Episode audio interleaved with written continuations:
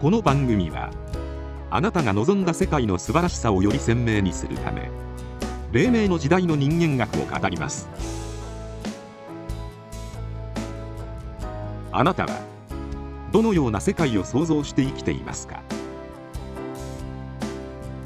第10回時空を超える永遠の今。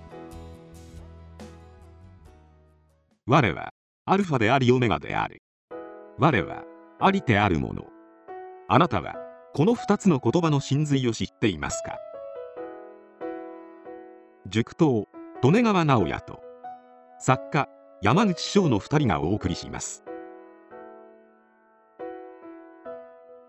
まあでも宇宙っていうのがね宇宙ってどうなってるんかなってねちっちゃい時からいろいろね興味があってね天体望遠鏡買いましたけどね 宇宙の端っこ見えた？端っこ見えないですね。でも今今あれでしょ？そのまあビッグバン。ビッグバンですよね、うん。その爆発ね。うん。望遠鏡の精度が上がったらそのビッグバンも見に行けるらしいね。ああそうなんや。なんかね、うん。え映画がやってるよみたいな感覚でその何何光年ね。一光年って言ったら光のすだからその望遠鏡でその昔をね。だから太陽が今僕たちを照らしてるその太陽も8分前の太陽らしいですよね。今太陽がパンとなくなっても8分間は太陽があるっていうね。ーうん。その8分後のその遅れですよねうん。光、うん。だからその何光年前何億光年前もその見に行けるって科学では言ってますよね。だからビッグバンも見に行けるんやってる映画やってるように「あビッグバンやってるよ」っていう望遠鏡あるんだ僕は見てみたいなと思いますけどね。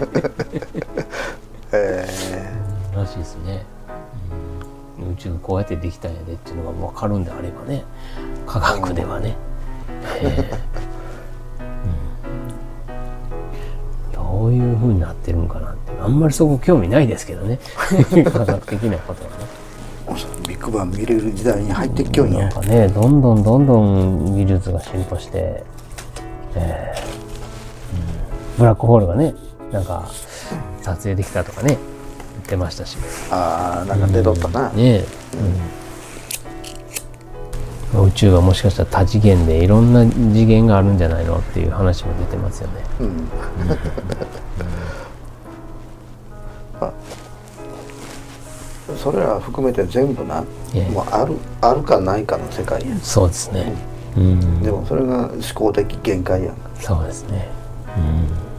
もうあるないですか。ら物うん、事をそうですね。判断できる。そうですね。ビッグバン見てその宇宙の始まり、ねええ宇宙の始まりの前まで見てほしいんだそうですね。その前があるはずですけどね。なんか得意点とか言うらしいね、その点をね。だからあるないで考えたら、うない状態ない状態ね。それをせどうしよそうですよね。うん、確かに。始まりが、まあ、もう望遠鏡かなんかで見れた、ええええ。その前。その前みたい ですね。そうですね。全てあるかないかで、うん。そういう。それが思考思考的限界やもんな。そうですね。うん、確かにね。で、あとよく言うでしょあの時間はあるんかないんかね、それもよくね議論されてて、あ、うん、先生はどう思いますか、ね、じ時間は。そっち行くか。時間の話、時空の話を。うん一回ちょっとここら辺でね、一発入れた方がいいのかな。ああ。まあそれもあのじ自分の今のベストというところで収めていかないさあないんやけども、そうですね。あのそれもあるかないかの判断や。はい。はい。時間はみんな感じとはねそうですね。でで一般的には共有の時間があって、はい1日24時間でどうのこうのってそうですね。うんやっとるのがうんごく一般的やけども、はいはいまあ、物理学的に言うたら、ええその思考の方がおかしいわけやな、ああ。その思考の方がはいはいはい。うん、うん。共有された時間がある方がおかしいわけや、うんうんうんこれも一人の人間捉えた時にうん。はい。いろんなに、えー人の数ほどその人がおるいう話をはい。したのと一緒で、はい。うん。時間の感覚がうん。一人一人違うやん。そうですね。そうですね。今の時間を何人かと喋って、ええ。面白かったら短く感じるそうですね。面白くなかったら長くうん感 そうですよね。じるで時間はもっと感覚的なものやんか、ええええ。うん。っていうのがあの、ん。一つあるわな、うん。時間に対しては、はいはいうんこれごあの一般的な話をしけどね、うん、一般的ですね。でこれも半歩前行ったら、え。えー縦軸と横軸で、えはい。空間いうのは横に広がる軸で、はいはい。横軸で,、はい。で時間時間いうのは縦軸。縦軸で。なんで縦軸なんみたいなのあるやん、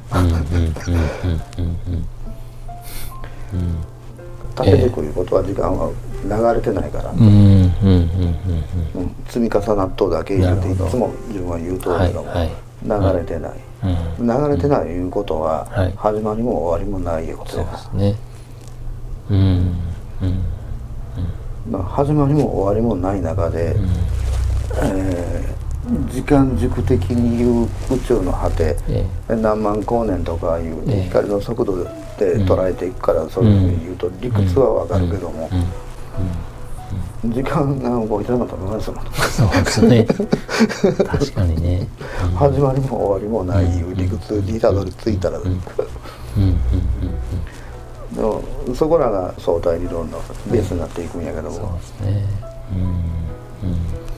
うん。うん。だから時間いうのは一人一人の人間によって違う。うんっていうのが相対理論に入っていくけど、あんまり難しい話はまたこいつで思われるから。そうそうですねそうですね。うん。時間は流れてないと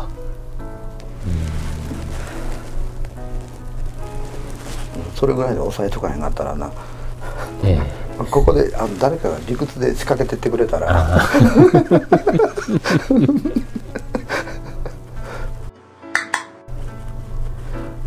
普通の時間流れてると思ってますからね。うん、まあ、時間の飲み縮みはみんなそれぞれが感じてるんだと思うんですけどね、え絶対の世界から見たら、ええ。相対の世界はあの変化はない星というだけのことや、うん。絶対の世界から見たら動きがないんや、えないですね。あったら相対やから、ね。何でも言うとる けど相対の世界の中で答えを見つけ出そうとしというのが科学であったり、ね。理屈であったりするんやけど、うん完璧な答えが出せるか言ったら出えなとでそれは何になるか言ったら、ずっと言うと、存在に対して感謝、うん。ありがとう、はい。うん、全て奇跡ですよ、うん。でその存在についてその本質を求める作業をみんなしとるわけやけど、はい。はい。学問いうのは、そうですね。うん。でそれは何か言うたら存在に対して、存在がない状態ね、はい。うん。あるないでしか言葉で表現できんからそうなるんやけども、うん。あまあ、あるないという認識自体が相対なんやけども、うんそのあるないいう認識がない世界。これが何かいうところに答えを求めていっとんやけども、難しい話やね。うん。だから存在に感謝に帰っうん。うん。そこにしか帰ってこへんな、そうですね、まあ、結局そこへ帰ってくるよねそこに帰って帰っていく、まあ、あるないの世界やから。ですね。で思考いうのはその中でしか思考してないんやから、うん。それに答えを見つけようとして、まあこれ言うたらあかんないけど答え出るわけないんじゃんですよね。あるないを超えた世界に。そうですね。うん。答えが出るわけがないんやけども、ですよね。ここはカットするんやけどね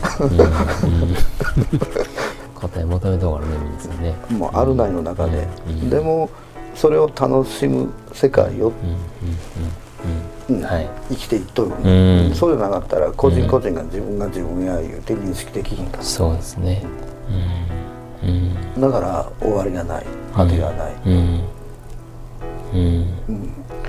えー始まりもなければ終わりもないんやけど、ね。これを永遠って言うんだけども。そうですよね 時間軸の中の永遠とちゃうから。そうですね、うん。うん。だからまあ、まあ、永遠の話もずっと 持っていこうっていうこやけど、え永遠いうのは時間軸の中で考えたらそうですね。あの、うん、それは、えー、本来の永遠とちゃうから。そうですね、うん、過去があって現在があって未来があって、え、永遠っていう。未来が永遠とかって考えた時に、時間軸の中で永遠を捉えたらうん答えが出そうですね。うん。そうですね。普通は普通はね時間軸の中で捉えてね。捉えていくか。らねうん。永遠っていうことはね、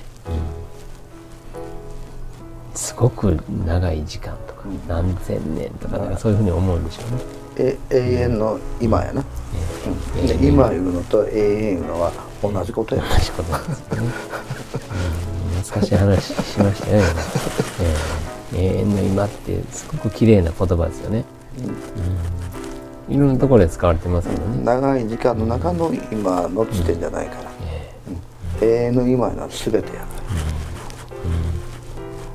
ら、ですね、うん、過去もなければ未来もない、はいこれは何の変化もないことやけど、うんこれが絶対の世界、うんこれが永遠や一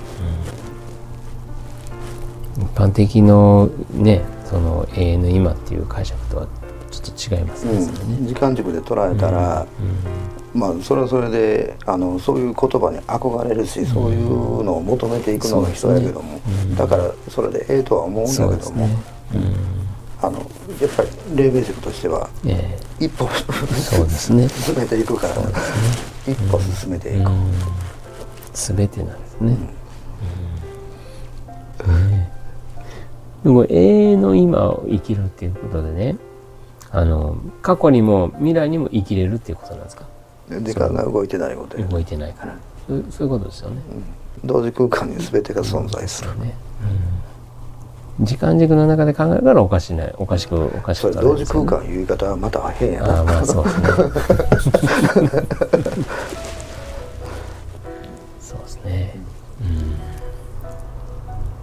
話ややこしくなりましたね。うん。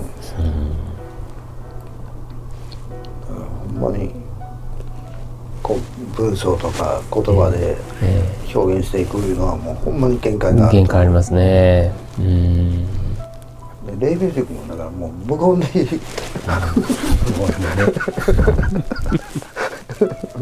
最終的には無言でもいいぐらいのね、もうえー境地にね、えー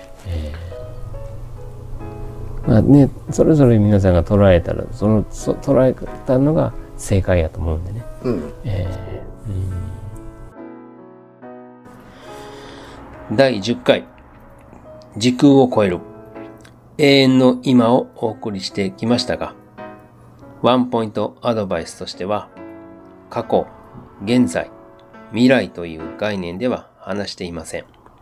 その概念を外せば永遠の今が理解でき、時空を超えるとは思考の限界を超えることになります。それではまた。